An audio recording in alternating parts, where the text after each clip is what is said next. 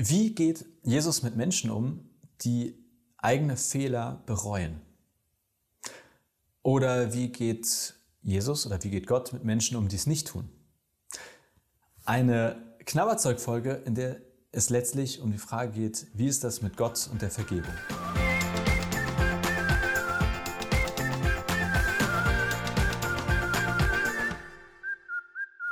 Moin und herzlich willkommen zur letzten finalen Folge von Knabberzeug Staffel 4.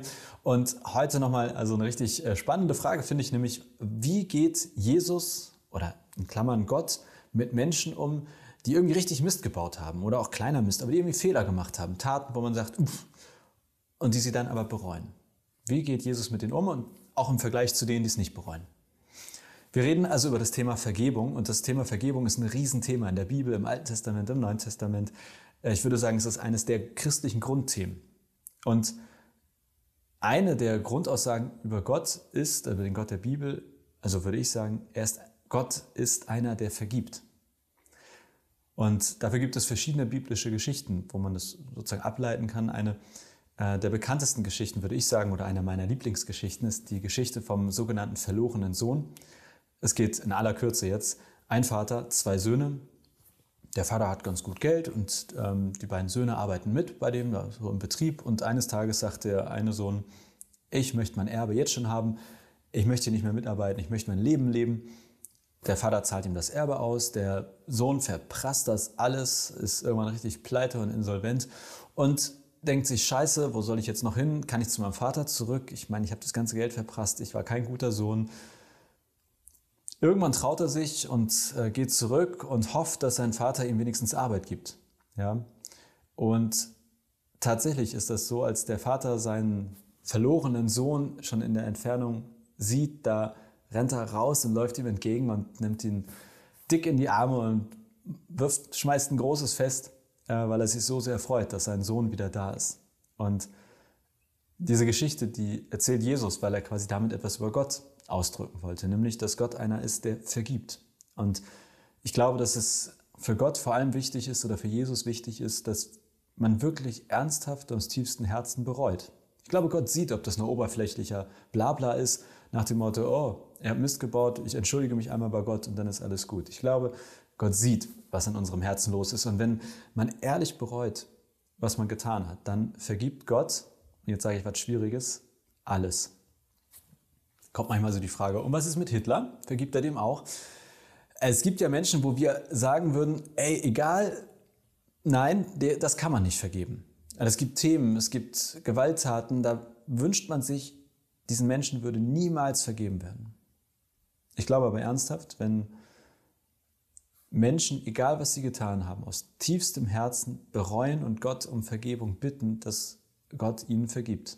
Das ist schwer auszuhalten, das weiß ich und das müssen wir jetzt auch gar nicht vertiefen. Aber ähm, ich erlebe immer wieder Menschen, die gar nicht so schlimme Dinge tun, aber sich nicht vorstellen können, dass Gott ihnen vergibt. Und wenn du so ein Mensch bist, für mich steht klar in der Bibel, lese ich in etlichen Geschichten, zum Beispiel vom verlorenen Sohn, in der Bibel, dass Gott einer ist, der vergibt. Und zwar alles, weil er uns liebt, weil er dich liebt. Also der Vater, der sagt im Prinzip in dieser Geschichte, ey, du bleibst mein Sohn, egal welche Scheiße du gebaut hast, du bleibst mein Sohn und ich vergebe dir und ich möchte dich in die Arme schließen. Also auf die Frage, wie Gott quasi oder Jesus uns begegnet, wie er sich verhält mit Menschen, die bereuen. Wirklich, ich stelle mir das so vor, dass er entgegenrennt, die Arme ausbreitet und einen in den Arm nimmt und sagt, ich freue mich, dass du wieder da bist. Willkommen zurück. Ich vergebe dir. Es gibt in der Kirche etwas, das nennt sich Beichte. Und eigentlich ist die Beichte genau der Ort, wo man Vergebung zugesprochen bekommt. Da gibt es durchaus Unterschiede in der katholischen Kirche und in der evangelischen Kirche. Aus Filmen kennst du vielleicht immer so dieses kleine, ich sage mal, Holzgefängnis, so in der Kirche, wo man dann reingeht und dann sitzt auf der einen Seite der Priester und auf der anderen Seite der, der irgendwie erstmal zugibt oder erzählt, was er so alles falsch gemacht hat und dann, naja, kennt ihr bestimmt aus Filmen, oder Serien. So funktioniert das heute nur noch ganz selten und in der evangelischen Kirche erst recht nicht. Du könntest auch zu mir zur Beichte kommen, zu jedem Pastor, zu jeder Pastorin und äh, kannst dort vielleicht auch loswerden, was du mal loswerden möchtest. Das kann ja auch gut tun, es zu erzählen und zu sagen. Es gilt das Beichtgeheimnis, also was auch immer du dem Pastor, Pastorin erzählst, das bleibt dort. Ähm, und zur Beichte gehört eben, dass man erzählt, dass man beichtet und aber auch der Zuspruch von Vergebung. Der Zuspruch, Gott vergibt dir.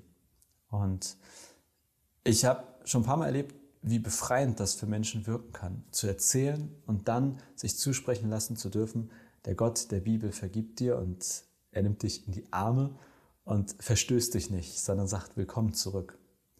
Deswegen, wenn das für dich ein Thema ist, ich kann das echt empfehlen, einfach mal zum nächsten Pastor, zur Pastorin zu gehen oder sich zu melden und zu fragen, ich würde gerne etwas beichten. Ist das bei Ihnen möglich? Und ja, das ist möglich. Äh, vielleicht lautet die Frage eher, wann ist das möglich? So viel äh, heute in der letzten Knabberzeug-Folge von Staffel 4. Ich hoffe, dass das eine Antwort war auf die Frage. So, wie reagiert Gott auf Menschen, die etwas bereuen oder auch nicht bereuen? Ähm, beziehungsweise, ich muss ja vielleicht noch was sagen zu denen, die es nicht bereuen. Ähm, ich persönlich glaube, dass ähm, jetzt nicht irgendwie Gott bestraft oder dass es sozusagen so eine Extrastrafe gibt für die, die nicht bereuen. Ähm, meiner Erfahrung nach ist das schon Strafe genug, weil man das auch mit sich herumträgt und weil es einen von innen zerfressen kann und kaputt machen kann, belastet. Also ich würde sagen, das ist schon schlimm genug, also dass Gott dann sozusagen nichts tut, keine Vergebung schenkt, aber für den oder für die, die ernsthaft bereuen, Gott um Vergebung bitten, da schenkt Gott befreiende Vergebung. Im wahrsten Sinne des Wortes, befreiende und entlastende Vergebung. So, jetzt aber. Äh, letzte Folge war das von Staffel 4, Knabberzeug. Wir, ich mache gerne noch eine fünfte Staffel ähm, und freue mich da über deine oder eure Fragen rund um Glaube, Bibel, Kirche immer her damit, immer zu mir schicken. Und ähm, ein paar habe ich schon. Ich kann mal kurz luschern. Eins, zwei, drei, vier, fünf habe ich schon. Immer wenn acht Fragen voll sind, gibt es eine neue Staffel. Also wenn noch drei Fragen kommen, dann gibt es auch bald wieder eine neue Staffel.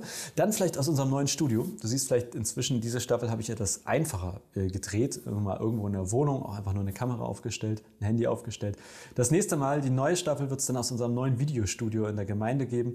Und äh, an dem werkelt unter anderem Samu, der diese ganzen Videos schneidet und äh, auch den Ton schneidet und alles fertig macht. Also vielen Dank dir, Samu, dass du auch in dieser Staffel wieder dabei warst. Und ich bin schon sehr gespannt, was dann kommt aus unserem schicken neuen Studio. Bis dahin, viel Spaß äh, beim Durchklicken durch vergangene Videos oder Folgen und hoffentlich bis bald.